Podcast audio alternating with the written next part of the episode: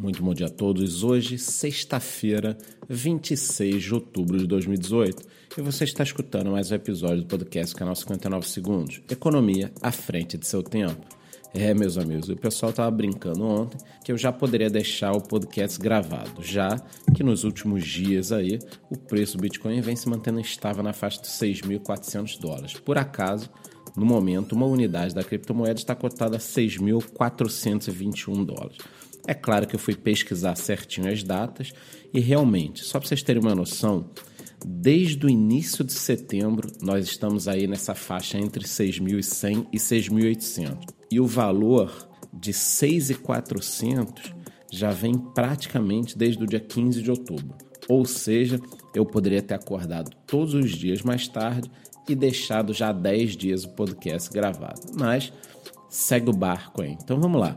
Uma curiosidade que eu venho trazendo aqui de vez em quando, essa semana não trouxe ainda, é quanto estava o valor do Bitcoin exatamente há um ano atrás. Então, vamos lá. Há um ano, no dia 26 de outubro de 2017, uma unidade da criptomoeda estava cotada a 5.754 dólares, tá? Então, a gente ainda estaria no lucro se tivesse comprado um Bitcoin exatamente um ano atrás.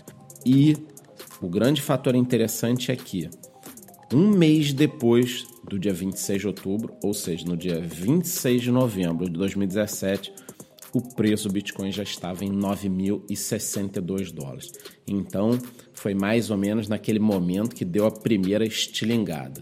Vamos esperar, quem sabe ainda há esperança de que aconteça a mesma coisa. O, mais importante é você entender o seguinte: a hora que o bicho pega, pega de verdade, o rally vem então, assim, nunca duvide. Não quer dizer que vai vir, o pessoal está até desanimado, mas se tiver que subir, vocês podem ver aqui que em um mês pode até dobrar.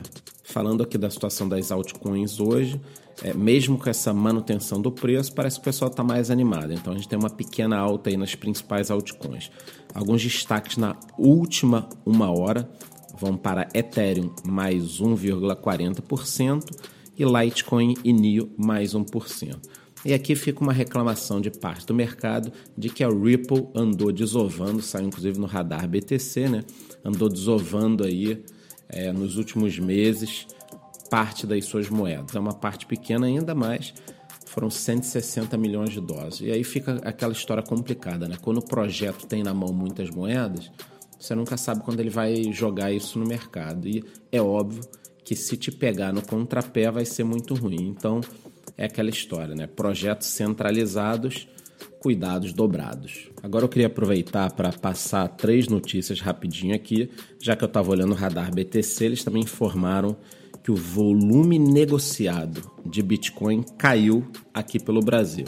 Então o que aconteceu? No início do mês eram negociados cerca de 319 bitcoins por dia contra 204 numa média dos últimos sete dias ou seja, o volume caiu. Eles têm, tiraram a mesma conclusão que eu também penso, né? Quer dizer, essa estabilidade ela traz um desânimo e também traz uma falta de apetite, né? Quer dizer, as altas e baixas é que movimentam o sujeito, faz o sujeito pensar, né? Não, vou entrar, vou sair, caiu, eu vou comprar, subiu, eu vou vender. Então, isso causa movimentação. Então, quanto mais parado, mais desanimado o mercado fica. Por que, que eu vou entrar, comprar agora, se nada está acontecendo? Então, eu também associo a isso. Temos mais informações aqui. Né? Muito foi falado da BACT, que é uma operação que será aberta no dia 12 de dezembro. A princípio, é o que mais tem sido noticiado. Só que parece que eles ainda não obtiveram todas as licenças. Então, também já estou apurando aqui, botei no meu radar aqui, liguei alguns alertas Assim que nós tivermos a aprovação final né, do, do, de quem poderia aprovar, eu passo para vocês.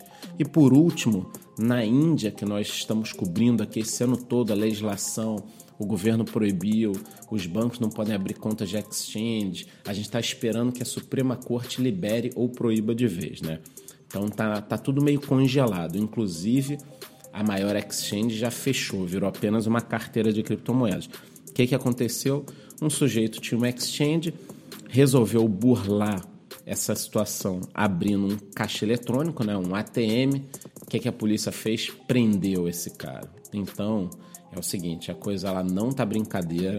até que a Suprema Corte diga se pode, não pode, crie regras, é, não dá para brincar. Então, eu sigo aí pesquisando a situação nos países, mas na Índia a coisa continua meio nebulosa, não dá para brincar, nem para afirmar nada até que eles decidam de vez é ou não é, pode ou não pode. Só mais duas coisinhas antes que eu possa te liberar aí para ir trabalhar, porque eu sei que sexta-feira o pessoal fica foito, adora trabalhar, chegar mais cedo no trabalho, é aquela alegria, né? É o seguinte, estamos aí às vésperas das eleições, então eu desejo a todos aí um bom voto, que a gente possa celebrar a democracia aí nos próximos anos, inclusive, quem sabe, eu estarei gravando um podcast daqui a 5 ou 10 anos falando da votação na blockchain, vai todo mundo estar tá em casa, a gente vai estar tá aí fazendo um vídeo, gravando, brincando enquanto vota no telefone. Bom, com certeza isso vai acontecer, a gente não sabe quando, mas eu desejo a todos aí um bom voto, vote com sabedoria, né? É, os tempos não estão fáceis no Brasil. E a segunda coisa, eu gostaria de comemorar com todos que aqui no podcast estamos chegando à marca dos 10 mil podcasts ouvidos. É isso aí, meus amigos. Você não está sozinho. Várias pessoas acordam todo dia indo para o trabalho, no banheiro, fingindo que está escutando o que a esposa fala ou que o marido fala. Então, como muita gente está escutando, estamos batendo a marca dos 10 mil podcasts ouvidos.